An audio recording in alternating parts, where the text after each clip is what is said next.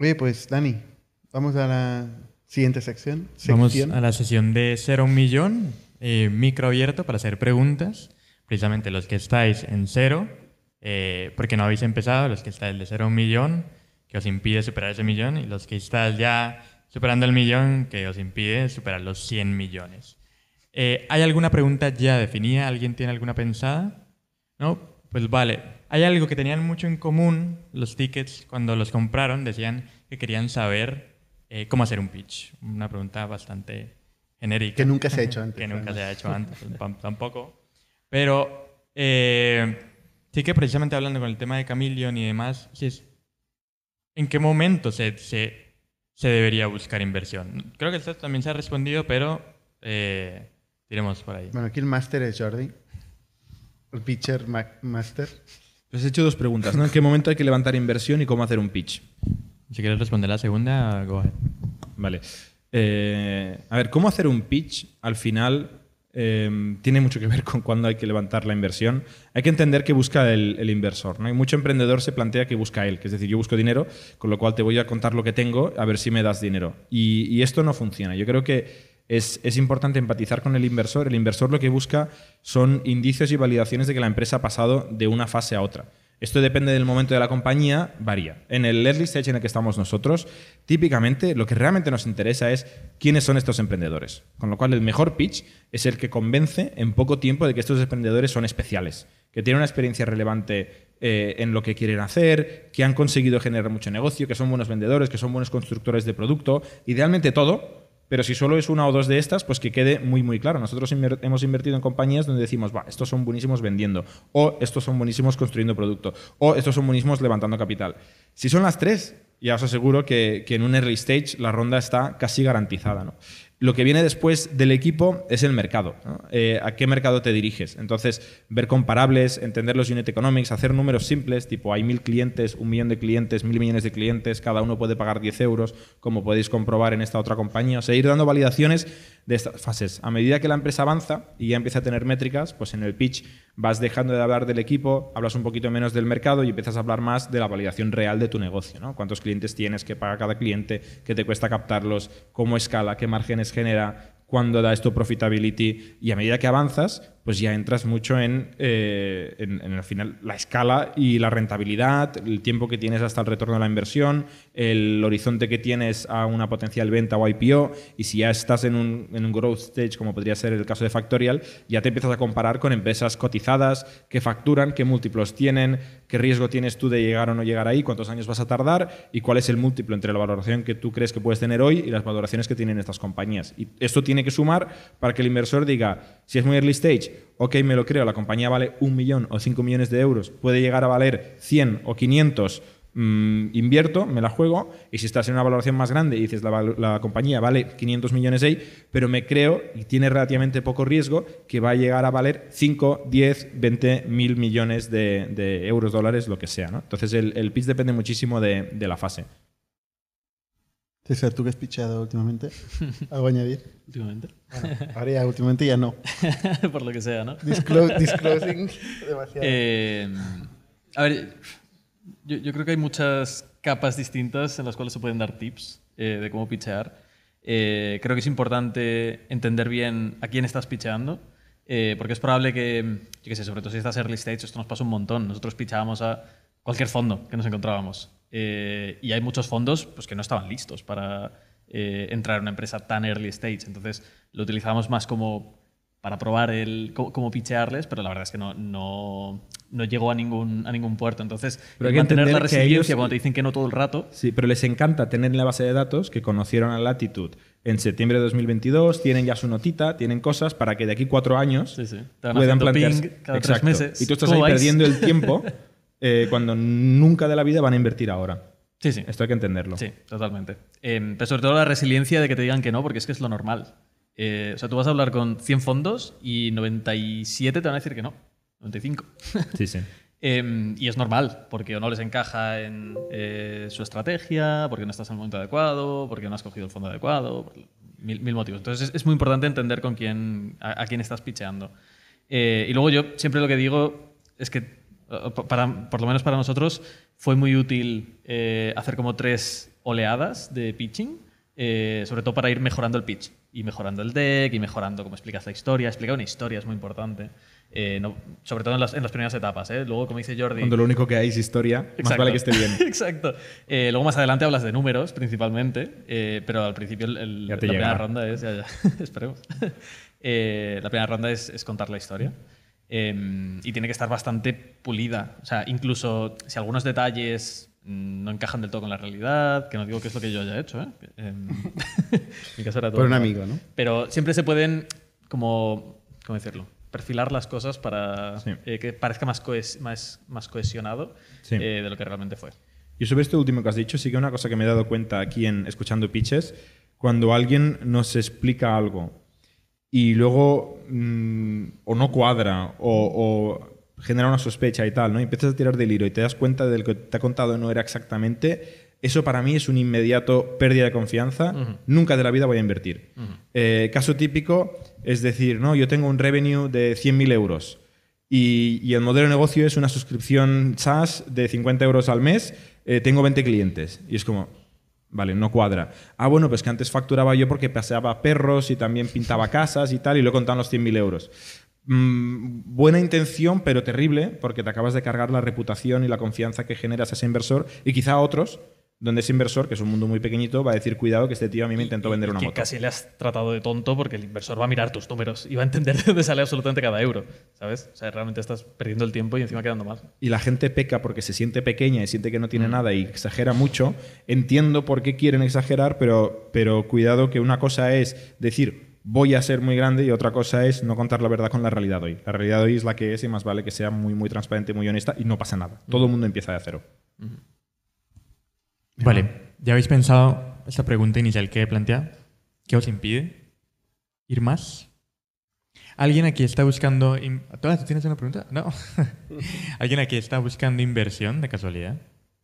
¿Está en etapa de funding? Tampoco. ¿Quién está en esta etapa de creación, de cero?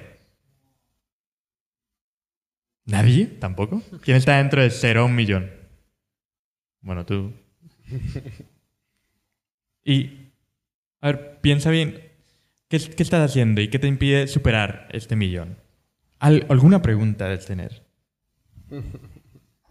Bueno, Qué putada, ¿eh? Levantar la mano.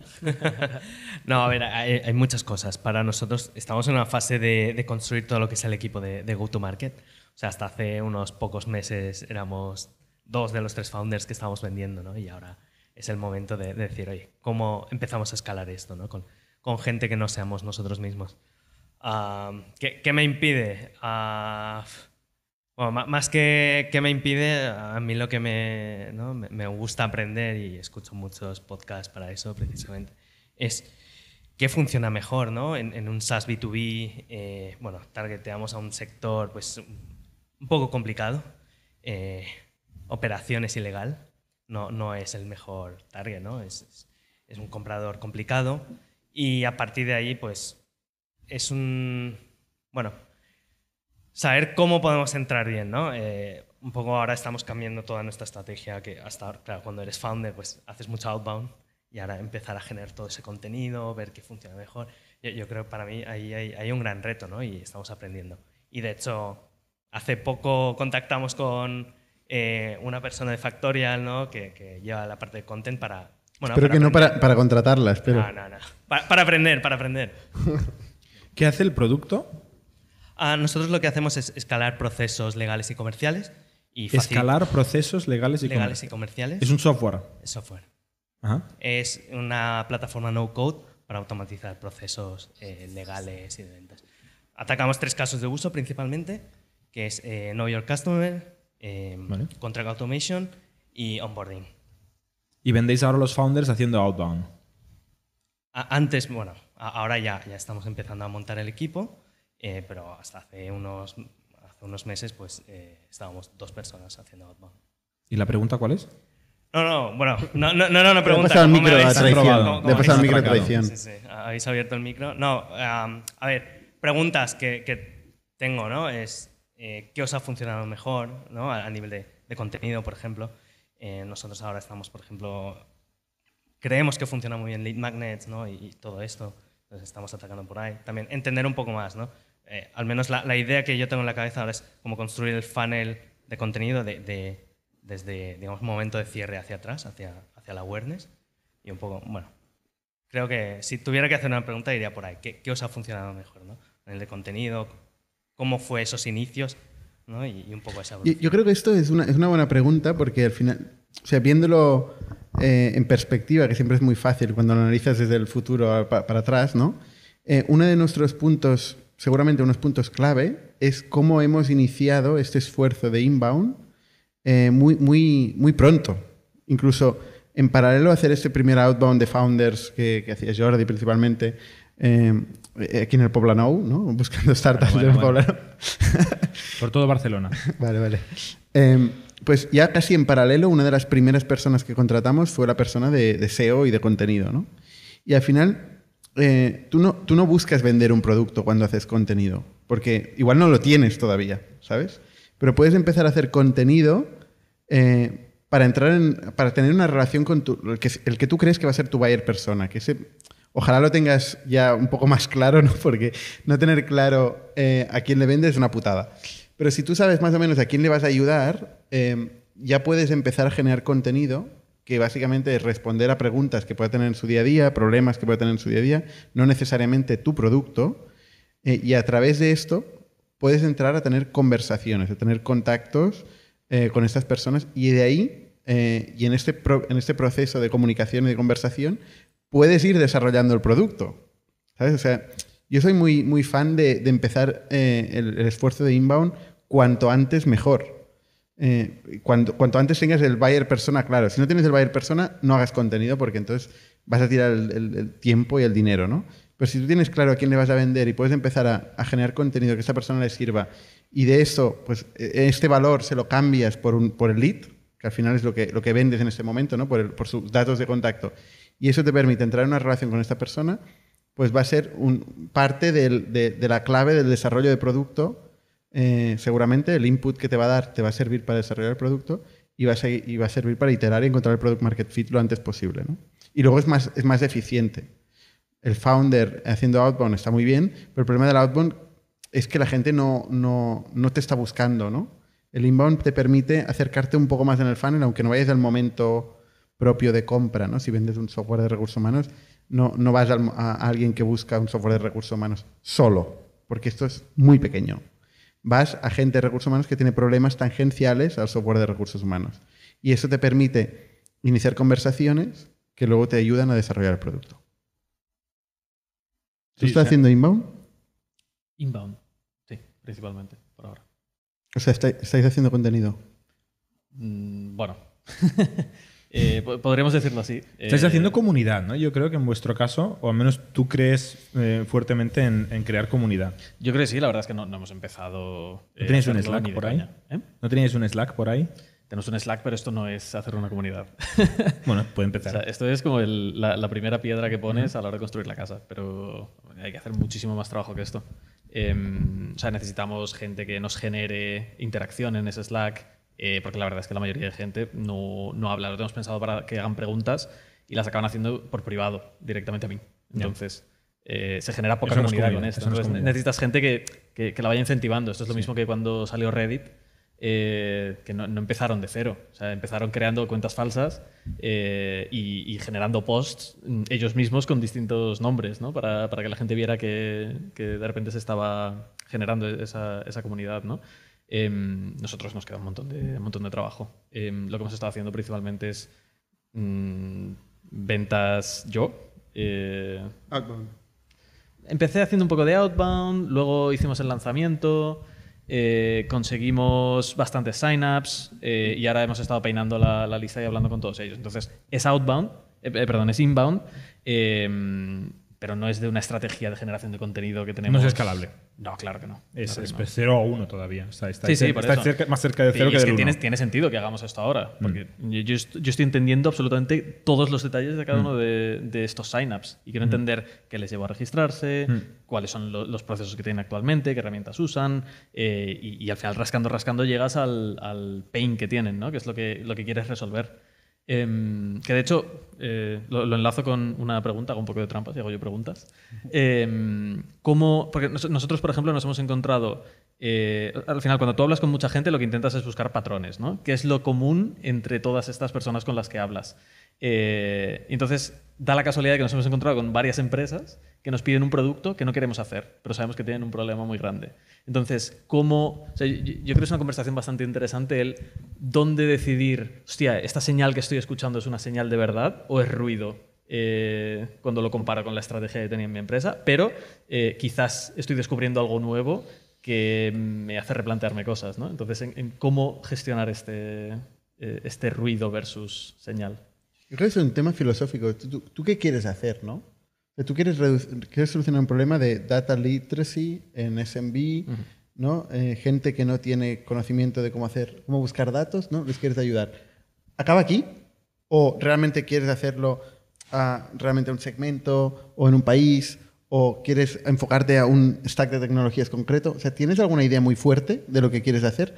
Si no la tienes, oye, pues vete moviendo con el viento. Si te- tú descubres por el camino Claro, pero te- Que hay un te- problema. te podría argumentar que la idea que tengo puede ser incorrecta también. ¿Sabes? O sea, Ya, yo, pero- puedo querer eh, construir, yo qué sé. eh, Un videojuego y acabar haciendo Slack. Correcto, es, es un buen ejemplo. Es un buen ejemplo. Mm, Entonces, Está ¿cómo- lleno. cómo De hecho, gestionar- Segment también es un caso famoso donde empezaron por un sitio y dieron dos vueltas por el camino porque todo el mundo les pedía otra cosa. Entonces yo creo que si todo el mundo te pide otra cosa en el espacio en el que estás tú, tienes que escuchar. Pero en el caso de Slack no es que todo el mundo le pidiera No, no, otra no, en cosa. el caso de Es Segment. que no En el jugaba caso de nadie a su puto juego. No, y eran muy buenos haciendo diseño y haciendo experiencia de usuario. Pero en el caso de Segment sí que intentaron muy fuerte hacer una cosa que a nadie le importaba y decían, hostia, pero el problema que sí que tengo, que no me has preguntado, es este otro. Y al final dijeron, bueno, pues vamos a hacer una cosilla. Y esa cosilla explotó y dijeron, coño, y esto quizá puede ser un negocio. Y acabó siendo un buen negocio, ¿no? Y, y al final pues ha tenido un impacto muy grande, lo ha usado mucha gente y se acaba vendiendo, por no recuerdo si cientos o miles de, de millones de dólares.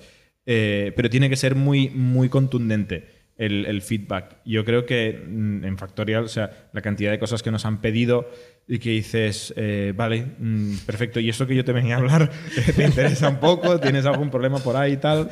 Y, y sí que había una realidad que, que si nadie tiene el problema que tú intentas solucionar, pues hay que planteárselo, pero que hay, que hay que ir con cuidado, ¿no? hay que filtrar. En nuestro caso, pues en Factorial, al principio de todo, cuando íbamos ahí a vender pues, nuestra plataforma de beneficios, mucha gente dice, esto no me importa, pero esto otro del time management, por ejemplo, pues más, más, más, más. ¿no? Decíamos, vale, pues que nosotros ganamos dinero con esta otra cosa. Y dicen, vale, vale, pero esto arréglamelo, por favor. Y al final dijimos, oye, ¿y si cobramos por esto? Que al final es lo que todo el mundo quiere. Pero estaba alineado con nuestra visión y con el problema que queríamos solucionar. Eh, luego hay gente que nos ha pedido cosas rarísimas y dices, vale, ok, ya te lo resolverá otro. ¿sabes? Se, se lo recomendamos a algún amigo que quiera hacer una startup y, y que lo monte. Si problemas hay de sobras para solucionar. Creo que hay que descubrir un poco el petróleo. O sea, no, no es simplemente ir ahí y que gente, la gente lo que te pide, pues hacerlo. Eso es consultoría, ¿no? A, mí, a mí me gustan, volviendo a la pregunta de antes de qué tiene que tener el pitch, ¿no? Me gustan emprendedores que conocen muy bien sus mercados, que han hablado con muchos, han visto los mercados donde están desde muchas perspectivas, es decir, distintos stakeholders dentro de este mercado, y se han hecho las preguntas del por qué, por qué esto es así, por qué eso es así muchas veces, y han descubierto algo. ¿sabes? Y han descubierto algo de cómo hacer algo diferente. Em, y eso no es exactamente seguramente lo que te pide la gente, pero a través de lo que te pide puedes igual inferirlo. Eh, entonces, claro, no, no sé si te ayuda esta respuesta, pero No. ya, ya lo sé. es como todas las respuestas a estas preguntas, ¿eh? que no, no hay... Es hacer un producto que en teoría es lo tuyo, ¿no? Sí, sí, correcto. No, pero bueno, o sea, eh, y, y hemos descartado completamente eh, ir en esta dirección porque tampoco creemos que, que es- siquiera no, no se alinea con la, con la visión o la misión de la empresa ni con, ni con, lo, queremos, con lo que queremos hacer. Entonces sí Eh, que tienes una visión ahora. fuerte. Correcto. Es lo que te caso preguntaba al sí, en mi principio, caso ¿no? Sí, sí. sí. O sea, yo creo que hay, hay alguna, algunas ideas cuando empiezas una empresa que tienen que ser fuertes, ¿no? A pesar de todo el viento que venga, por si no estarías todo el día pivotando, ¿no? Harías de, de todo, ¿no? Y a partir de ahí ir generando convicciones, convicciones, ¿no? Que luego esto se traduce en la estrategia de la compañía, ¿no? Sí, pero es verdad que la línea entre yo tengo una visión muy fuerte y yo soy eh, delusional es bastante borrosa y fina. Sí. Em, entonces, Es así. ¿sabes? Sobre todo cuando creas algo nuevo. O sea, mm, la línea entre hacer el ridículo y que nadie le importe y cambiar el mundo, a veces Es que es muy fina. Igual el cantón duro. es fina. Sí. Oye, nos preguntan por aquí qué opináis sobre las incubadoras de startups. Bernat, tú como fundador de una incubadora de startups, ¿qué opinas de las incubadoras de startups en 2022? Eh, pues probablemente lo mismo que en 2012. ¿Seguro? Cuando montamos la nuestra, que no tiene ningún sentido. Desde mi punto de ¿Sabes vista. eso cuando la montasteis? No, obviamente no. No, no, pero, pero o sea, no, no- quiero decir que no es un tema de época. No es un tema de época. Igual es que el merc- los mercados han madurado. Eh, a ver, yo creo que todo, todo ecosistema. No tiene ningún sentido, ¿eh? no tiene ningún sentido poner ahí huevos, ¿no? Y decir, venga, va, de aquí va a salir eh, una startup. Venga, chicos, que haced, haced una emprendedores. startup. Las emprendedoras. Emprendedores. Entonces, Vale. venga, poner ahí todo de emprendedores y emprendedoras en un caldo de cultivo. ¿Pero qué y- aporta la incubadora? ¿Oficina? A ver, yo qué sé, cada incu- incubadora aporta cosas diferentes, ¿no? Hay algunas que meten dinero, hay otras que meten eh, mentoring, un concepto muy curioso del mentoring. Luego hay eh, pues otras que pues, ofrecen pues, qué sé, servicios compartidos de todo tipo, ¿no? Oficina, lo que sea. Yo, yo cada vez he sido más escéptico y he sido más escéptico viviéndolo yo mismo. Eh, ¿no? A ver, no- no- nuestro caso no era, no era exactamente una incubadora, ¿no? Nosotros hacíamos algo mucho peor. No, nosotros el problema es que no sabíamos lo que éramos y íbamos poniendo nombres a ver si alguno Si alguno era lo que hacíamos. Nosotros hacíamos Tech for Equity, que es como la peor idea que, que se os pueda, pueda ocurrir en la vida. ¿eh? O sea, imagínate con toda esta incertidumbre que estamos hablando de, de cuál va a ser el producto y tal, nosotros vendíamos un trozo de, o sea, el producto as a service, ¿no? Y en vez de ser pagados y pagar nosotros a nuestros programadores con cash, que es lo que quiere cobrar la gente normalmente y, y con lo que paga el alquiler, nosotros cobramos en acciones de algo que seguramente valdrá nada. Y si vale algo, será dentro de 10 años. Y nosotros, que no estábamos capitalizados, sobrevivíamos con el. Bueno, no sé exactamente cómo. no sobrevivíamos. Entonces, por eso no siguió el modelo. Por eso el modelo de ITNIC fue cambiando eh, dejamos de hacer Tech for Equity y acabamos centrándonos en pocas compañías y a operar nosotros las compañías. Eh, y eso es lo que nos acabó funcionando hasta el punto que de 12 compañías de ITNIC acabamos llegando a la conclusión que teníamos que hacer una, que es Factorial. ¿vale? Y es donde estamos más focalizados, hemos vendido todas las compañías.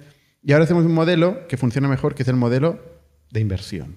Un modelo de, oye, ¿quieres, eh, si puedo- podemos trabajar Funciona mejor, juntos? ya veremos. De momento solo ha Bueno, está dinero. validado, está validadísimo. Está validado, está validadísimo. Igual no sí. por nosotros, igual nosotros nos equivocaremos, pero hay otros que lo han sabido hacer.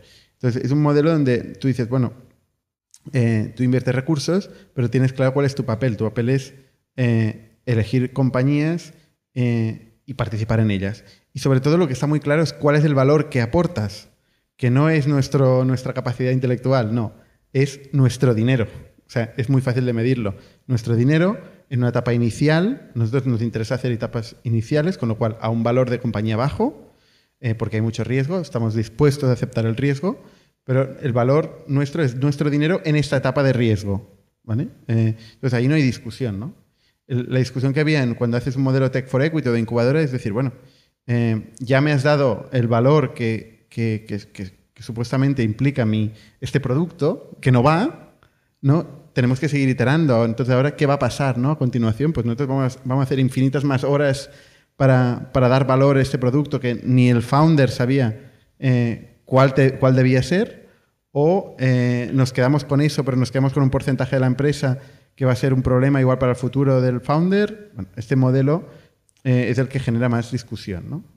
Mientras que el modelo de inversión cash no genera discusión. Es un modelo que genera paz mental. Tú dices, mira, tal riesgo, tal valoración, tal dinero cash in. ¿No? ¿Y Y Combinator recomendáis eh, aplicar y entrar? César, tú... tú- Eh, depende, depende, totalmente. ¿Pero lo recomiendas a, a emprendedores que conoces Es y que aplica de- es que Combinator? de- depende del emprendedor. Eh, si es. Es que depende del mercado en el que esté, el producto que esté construyendo, la experiencia previa que tenga. eh, ¿A quién se lo recomiendas? se, se lo recomendaría a eh, equipos que nunca lo hayan hecho antes, o sea, que nunca hayan construido un producto en una startup. Eh, se lo recomendaría a gente que lo necesite eh, como primer sitio donde va a vender. Es decir, si tu target son startups, eh, especialmente early stage, eh, es probable que al principio te compense. Es muy caro, muy, muy caro. O sea, el 7% de tu, de tu equity es, es un pastón. Pero Eh, invierten, invierten cuánto? Sí, es verdad que ahora ponen 500 mil dólares. 500 mil dólares. No, pero... Bueno, son, no, no. hay como una parte eh, Sí. que es por el 7% que y es el el otro 100 es un 6. 120 mil. Ha subido, ha subido. Sí, es- creo que es casi 200 en equity y luego un safe Sí. para la próxima valoración. Pero sí, te dan 500.000 en, en cash. y Pero luego fíjate que Y Combinator, incluso que es la incubadora de las incubadoras, o, o- o sería La la- la- la la única que ha original, la, que, o la aceleradora, Aceleradora, aceleradora, sí. ¿eh? más, más que incubadora, eh, al final acaba adoptando un modelo más financiero, un modelo cerrado, que luego sabemos eh, por amigos que han pasado por ahí que tan cerrado no es, es decir, hay cierto margen de negociación, aunque ellos lo plantean como esto es, no se cambia nunca, se cambia, se cambia. Pero bueno, eh, es un modelo cerrado, pero que no deja de ser un modelo de inversión. Y sí tiene algún valor añadido, que es bueno, que en- puede- puedes entrar en fase menos uno, puedes entrar ahí con, con nada y puedes participar de, bueno, de, de un ecosistema que te ofrece una serie de cosas. No, bueno, que a nivel de que te enseñen como las habilidades que necesitas para construir eh, una empresa de este tipo. Pero te las enseñan en tres meses con charlas que están públicas en YouTube. Hombre, yo, yo creo que hacen bastante más trabajo que, que eso. Entonces, reuniones con tu. eh, com- no, no sé cómo lo llaman, es como el, el Partner. partner, eh, de tu grupo. eh, o sea, realmente. Yo, yo creo que lo que más hacen, más que el contenido y la teoría sobre eh, cómo construir una startup, es más, te, te- te van dando empujones todo el rato y te van, te van pinchando donde, donde saben que, que sacan resultados.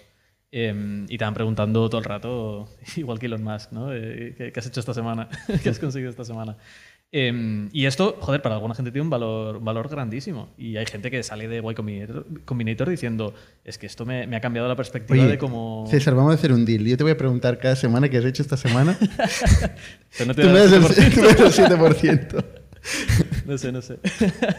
No sé, no sé. Hay gente que valora ese tipo de cosas. Tú no lo recomiendas, ¿eh? Queda claro por los comentarios que no Yo lo no iría a. Y Combinator, obviamente. De hecho, No, pero Michael, si lo Michael Siebel- recomiendas, no si irías, si lo recomiendas. Yo es, que te puedo- y es que no me gusta mucho recomendar, prefiero explicar lo que hago yo. A mí Michael, Michael Siebel, eh, que no sé, creo que es del CEO ahora mismo, o, Fue. o era el CEO, van cambiando. Mm.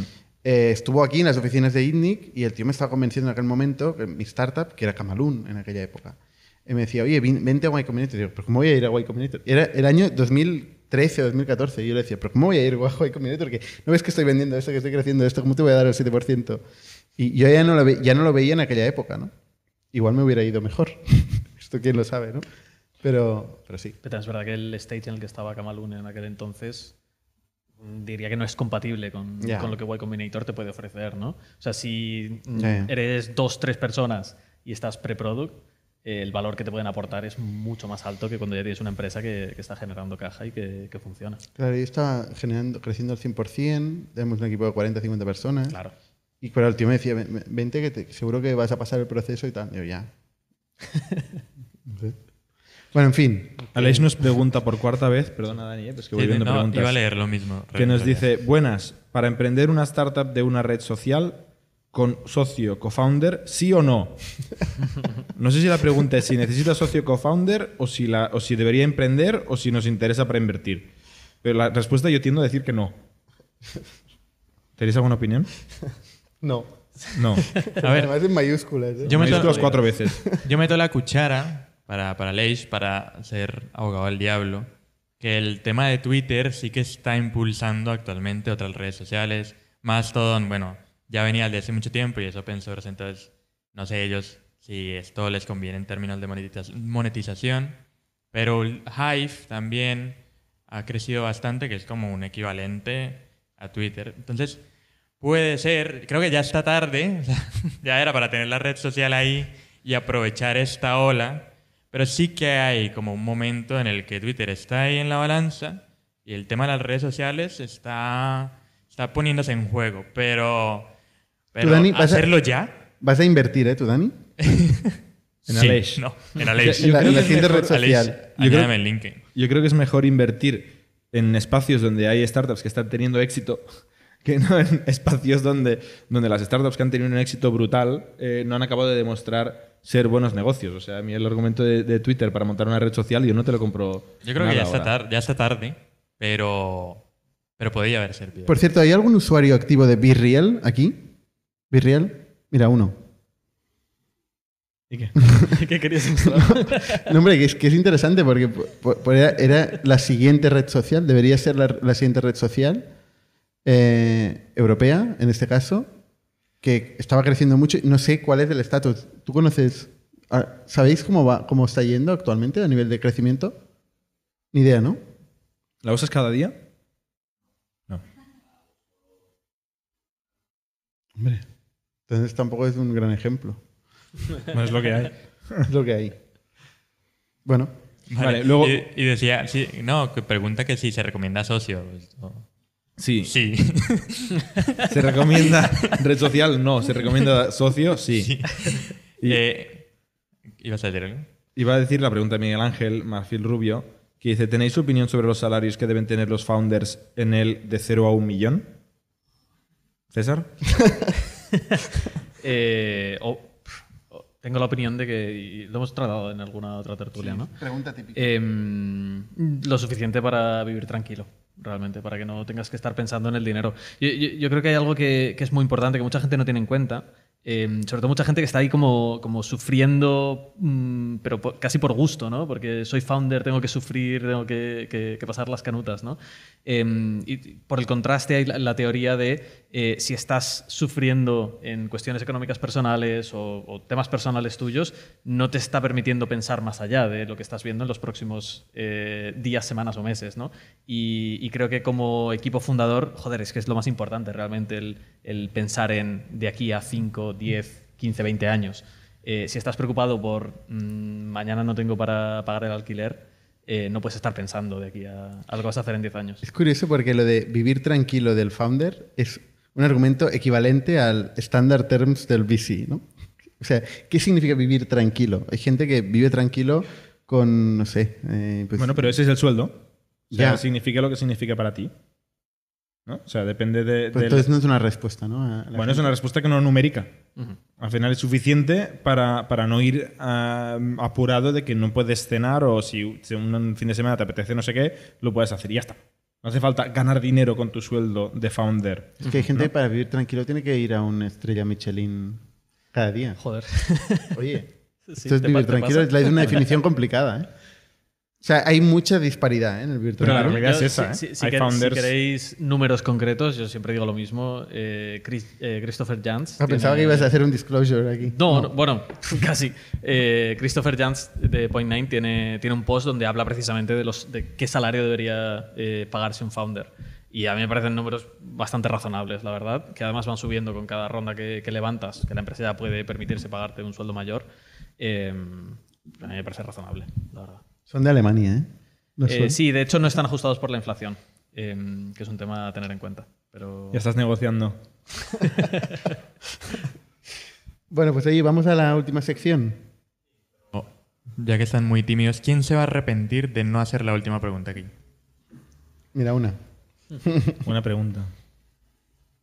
Sí, mi pregunta va de pricing. El otro día escuché que hay que evitar vender por precio y hay que aprender a vender a pesar del precio. Entonces me gustaría saber un poquito cuál es el criterio que seguís cada uno de vosotros en vuestros negocios para poner un precio eh, correcto, sea lo que sea correcto, a vuestros productos o servicios.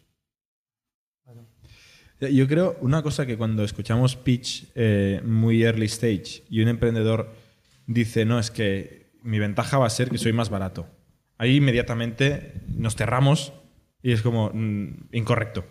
O sea, todo es subjetivo y tal, pero mm, cuando estás empezando, tu ventaja no puede ser el precio. A una escala masiva y cuando ya has ganado, sí que se puede utilizar el precio como ventaja competitiva. Pero al revés, no. Cuando eres pequeño, eres el único que no puede permitirse ir a ganar por precio, porque no tienes la economía de escala de hacerlo mejor, ganar más dinero y ofrecer un mejor precio. ¿no? O sea, Amazon se puede permitir ganar por precio, pero un, nuevo e-commerce no va a poder competir contra Amazon solo por precio, porque Amazon en cualquier instante baja el precio y te hunde antes de que hayas podido sobrevivir. Entonces, dicho esto, en cuanto a no ganar por precio no vender por precio, nosotros la verdad es que hemos sido muy poco científicos con el precio. Hemos tirado a un precio que nos parecía competitivo, que nos permitiría vender sin demasiadas excusas, pero que no sea ni el más alto ni el más bajo y que básicamente el- el feedback loop que tenemos de intentar vender y conseguir venderlo nos valide que es suficientemente bueno. Ahora mismo en Factorial estamos pasando por un ejercicio de iterar el precio eh, evolucionarlo, eh, captar más valor del que aportamos, optimizar más para diferentes tipos de clientes. Tenemos nueve países en los que operamos, hay mucha complejidad, entonces vamos iterando. Pero hasta ahora ha sido un precio súper sencillo, un poco bastante arbitrario y más o menos de mercado. Si alguien nos está escuchando y todavía no es cliente de Factorial, que sepa que Bueno. en enero vamos a subir el precio. Sí, No, en enero y- o antes. Yo, yo tengo justamente una opinión contraria a lo que dices tú, Qué Jordi. raro. Story of my life. No, o sea, yo estoy de acuerdo en la afirmación de que nunca vas a ganar eh, por precio. Ninguna compañía yo creo que nunca ha ganado por precio. Early stage, ¿eh? A no ser que tenga una, una ventaja competitiva inherente que realmente le permite, eh, le permite ganar un- por precio, pero, pero, pero no es el precio lo que gana, es, el- es la ventaja competitiva.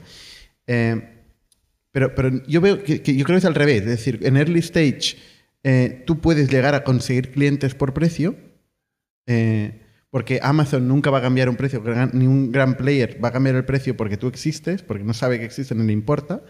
Pero a largo plazo no va a ser. O sea, al revés un poco de lo que estás diciendo tú. No, a largo plazo mismo, ¿eh? no va a ganar por precio, seguro, eso es seguro. Sí. O sea, yo creo que una ventaja fundacional no puede ser el precio.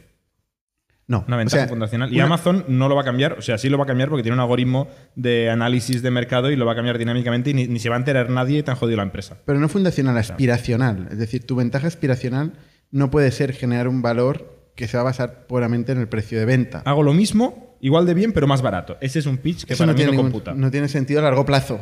No, no tiene sentido a largo plazo. Pero mira, mira si nosotros ganamos por precio, que, que entramos en un mercado donde no se nos esperaba con un producto gratuito. Sí, pero eso ya no es precio. Eso es, Esto cal- es- esto es modelo de negocio. precio, eso es- eso es precio Pero cuando, cuando Factorial empezó a poner precio, eh, no éramos los más baratos ni los más caros. Estábamos por bueno, ahí. estamos más por el percentil Ah, Siempre no, barato. Ha, ha habido productos de un euro, medio euro, un euro y medio por empleado al mes y nosotros empezamos por dos, tres y ahora estamos por siete u ocho. Sí, pero yo, yo siempre, bueno, y es que aquí hay muchas escuelas, es que el precio al final también forma parte de tu marca y de tu posicionamiento y de, tu- de mil cosas. ¿eh? Eh, es muy complejo el precio y es muy fácil. O sea, también a veces es muy arbitrario. Pero, pero nosotros, en nuestro caso, sí que hemos intentado estar en el percentil eh, de más asequible. En, en cada uno de los mercados que hemos entrado, teniendo en cuenta que tenemos un producto all-in-one y que cada uno de nuestros verticales de dominio de producto compiten con players eh, específicos de este dominio. Es decir, no, hubiéramos, no hubiéramos ganado eh, en muchos verticales si no hubiéramos tenido una propuesta de valor más, más asequible. Y de hecho nosotros ganamos por el hecho de eh, ofrecer más cosas, ¿no? más, más productos a este mismo cliente. Esto es una estrategia, pero hay muchas. Hay muchas, ¿sabes? O sea, ¿no? ¿Cómo, ¿cómo definir el precio? Yo creo que al final es una, es una conversación, eh, es en la tienda, es en el comercio, donde tú ves al cliente y tú entiendes exactamente cuál es su pain y ves sus ojos cuando le pides cuánto, cuánto te va a pagar, ¿no? Eso te diría Y, y Sam Walton. tiene mucho, mucho que ver aquí cuántos potenciales clientes tienes. Si tienes mil potenciales clientes, tienes que empezar mm, testeando un precio muy alto porque estás validando la viabilidad del negocio o la escala del negocio. Si hay mil clientes y empiezas a vender por 100 euros, mm, seguramente ese negocio no tenga sentido. Entonces ahí tienes que ir muy, muy, muy, muy alto y, y validar si hay negocio. Si es una, una empresa que vende a SMEs como es Factorial o que vende a consumidores como son muchas, ahí puedes empezar por céntimos, porque céntimos multiplicado por cientos de millones sigue siendo un negocio viable, o por decenas de millones, poco euros, es un, es un negocio viable, etc. Entonces depende mucho de, de qué validación de negocio tengas que hacer y cuántos clientes hay en el mercado potencial al que, al que te diriges. Muy bien, gracias. Y perdona, una última cosa. En nuestro caso es software que tiene un margen bruto muy, muy alto, pero yo una cosa que, que sí que hostia, pocas veces ha funcionado son los negocios que nunca son rentables en unit economics. ¿no? O sea, si tú vendes una cosa que te cuesta 5 euros, eh, validar que lo puedes vender por 2 eh, no te está ayudando mucho. Hay casos raros y muy excepcionales como Uber, donde realmente ganó un, un brand awareness, un top of mind, una posición en el mercado, consiguió riders, consiguió varias cosas, incluso cambio de leyes a base de hacer dumping de precios, a base de bajar precios, consiguió ganar activos que luego le permitió ser un negocio más o menos sostenible con un precio de mercado. eh, pero la mayoría de negocios no. Hay muchos quick commerce que se llaman, ¿no? muchos de estos delivery rápidos que empiezan con un precio negativo, porque al final te regalan dinero para que los pruebes. Y claro, ahí casi todo el mundo dice, sí, sí, voy a aceptar tus 30 euros gratis a cambio de hacer un sign up en una aplicación.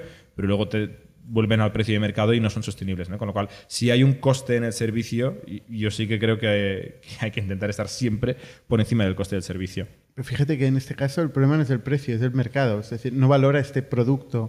O sea, el, el precio realmente no, no te lo define el coste, aunque hay una, una, una vertiente de economía, eh, creo que totalmente desfasada, que piense esto, sino eh, te lo define el mercado, la, la- la- la voluntad de pago del consumidor. Pero si yo te regalo una cosa que vale 10 euros, o sea, si yo te, te vendo una cosa que vale 10 euros por 5, la gente te la va a comprar.